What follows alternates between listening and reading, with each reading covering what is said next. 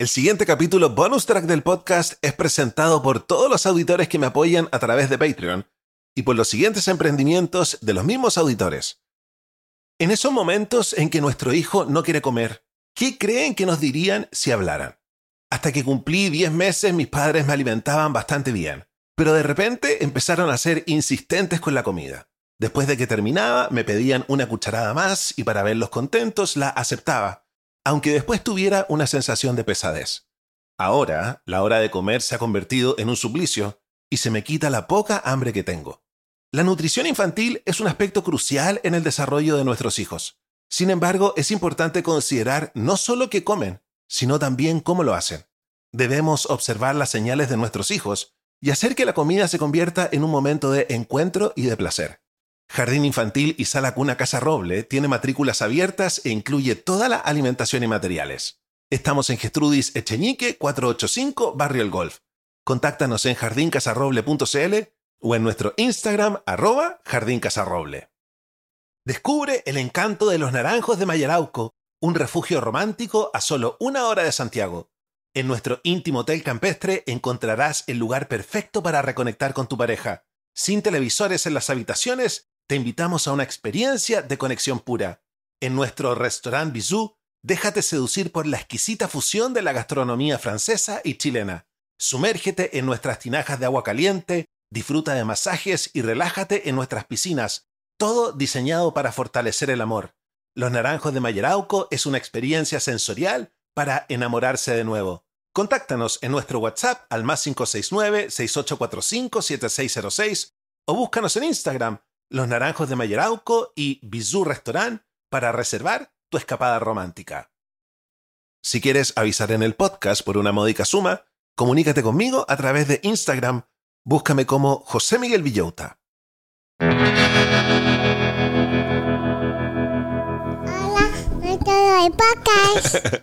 Hola a todos los del podcast, ¿cómo están mis auditores que tienen déficit atencional, los familiares de la gente que tiene déficit atencional? Bienvenidos a este bonus track donde hablamos de este problema. Hablamos de este problema que bien llevado se puede transformar en un superpoder. Y por estos días estamos hablando sobre el cerebelo. La gente que tiene déficit atencional tiene el cerebelo ligeramente más pequeño. Y en el capítulo anterior hablamos sobre cómo el cerebelo es súper importante para el movimiento y el equilibrio. Y dentro del cerebelo hay una partecita que se llama el BCS, que es la más encargada, la más encargada esta partecita del equilibrio y del movimiento. Entonces hoy día vamos a hablar de el BCS, esta parte que está dentro del cerebelo. ¿Por qué? Porque las personas que tenemos déficit atencional podemos mejorar un montón lo que nos sucede si es que hacemos ejercicios, sobre todo ejercicios de equilibrio, como andar en skate, como escalar, cómo hacer artes marciales, etcétera, etcétera, etcétera. Antes de hablarles del BCS, quiero decirles que estos podcasts, estos capítulos bonus track, no reemplazan un consejo médico, no reemplazan una consulta médica. Y yo lo que estoy haciendo es compartir mi experiencia y buscando buena información y estamos revisando el libro Déficit Atencional 2.0 de John Ratey, que lamentablemente no está traducido al español y este gallo es uno de los investigadores más bacanes del déficit atencional, ha escrito un montón de libros, fue uno de los primeros.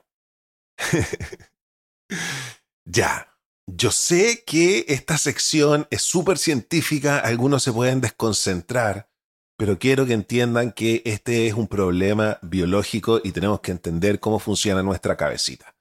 Vamos con el BCS, que es esta partecita que está dentro de nuestro cerebelo, que nosotros tenemos un poco más chico.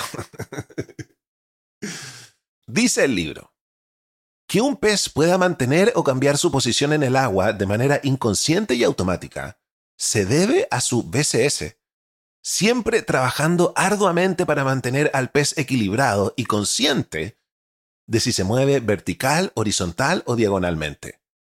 El mismo sistema de orientación ha evolucionado en los humanos, pero de una manera mucho más sofisticada. De hecho, es tan sofisticado que toma varios años después del nacimiento para que el cerebelo humano y el sistema BCS alcancen la madurez puedes ver fácilmente cuán inmaduro y poco desarrollado está el cerebelo humano al principio de la vida, cuando observas a una guagua aprender a caminar. Por eso se tambalean y por eso se caen, porque no tienen el BCS desarrollado. Al igual que los niños pequeños, nuestro BCS se activa con fuerza una vez que comenzamos a crecer y nos ayuda a dominar nuevas habilidades físicas. Por ejemplo, aprender a andar en bicicleta. Al principio, casi todos tienen problemas para encontrar el equilibrio y coordinar los muchos movimientos musculares pequeños necesarios para controlar ese tambaleo y evitar caerse. Pero gradualmente aprendes a hacer las correcciones mínimas que mantienen tu equilibrio. Tu BCS se conecta con tus neuronas motoras. Te inclinas un poco de esta manera o de aquella y voilà, andas en bicicleta. Después de un poco de práctica, más larga para algunos, más corta para otros, andar en bicicleta se vuelve automático. El proceso neurológicamente necesario se arraiga. Y si no andas en bicicleta por un tiempo y te sientes algo oxidado, cuando lo intentes de nuevo, el BCS te ayudará a estabilizarte. Las vías que traza el cerebro tienden a durar. Una vez que aprendes a andar en bicicleta, puedes pasar décadas sin hacerlo solo para volver a subirte a una y partir sin apenas un temblor. De ahí la expresión es como andar en bicicleta, para describir una habilidad que solo necesitas aprender una vez para haberla aprendido toda la vida. Miren qué interesante entonces también andar en bicicleta nos ayuda a los que tenemos déficit atencional, porque ejercitamos nuestro cerebelo y como es más pequeño, cuando lo ejercitamos, creamos neuronas, por ende, se hace más fuerte, es como un árbol más frondoso. Cualquiera que esté profundamente involucrado en un empeño, que requiera decisiones en fracciones de segundo de la nada, depende del sistema BCS para activarse. Un pianista de concierto, un cirujano cerebral, un piloto de aerolínea en un aterrizaje de emergencia. Pero considera el ejemplo más colorido y más visible el del jefe de un equipo de fútbol americano en acción. El equilibrio físico claramente importa, ya que tiene que correr esquivando tacleadores y evitando ser derribado mientras también mira hacia el campo. Mantener su equilibrio es el trabajo número uno. Pero luego hay mucho más. Si tuvieras que enumerar todas las observaciones y cálculos y las decisiones basadas en observaciones y cálculos que el mariscal del campo tiene que hacer la lista sería de cientos de elementos. ¿Y exactamente cuánto tiempo tiene el mariscal de campo para hacer esto? Generalmente se acepta que un mariscal de campo profesional debe hacer algo con la pelota, lanzar un pase, entregar la pelota o correr con la pelota. Todo dentro de 2,8 segundos después de que alguien se la pase. Después de 2,8 segundos ocurren cosas malas, una captura, una intercepción, una pelota suelta, una jugada rota. Claramente un mariscal de campo no tiene tiempo para sentarse con una calculadora y trazar sus jugadas. Ni siquiera tiene tiempo para revisar conscientemente su banco de memoria y decidir qué hacer. ya, demasiado interesante lo que aprendimos sobre el sistema BCS.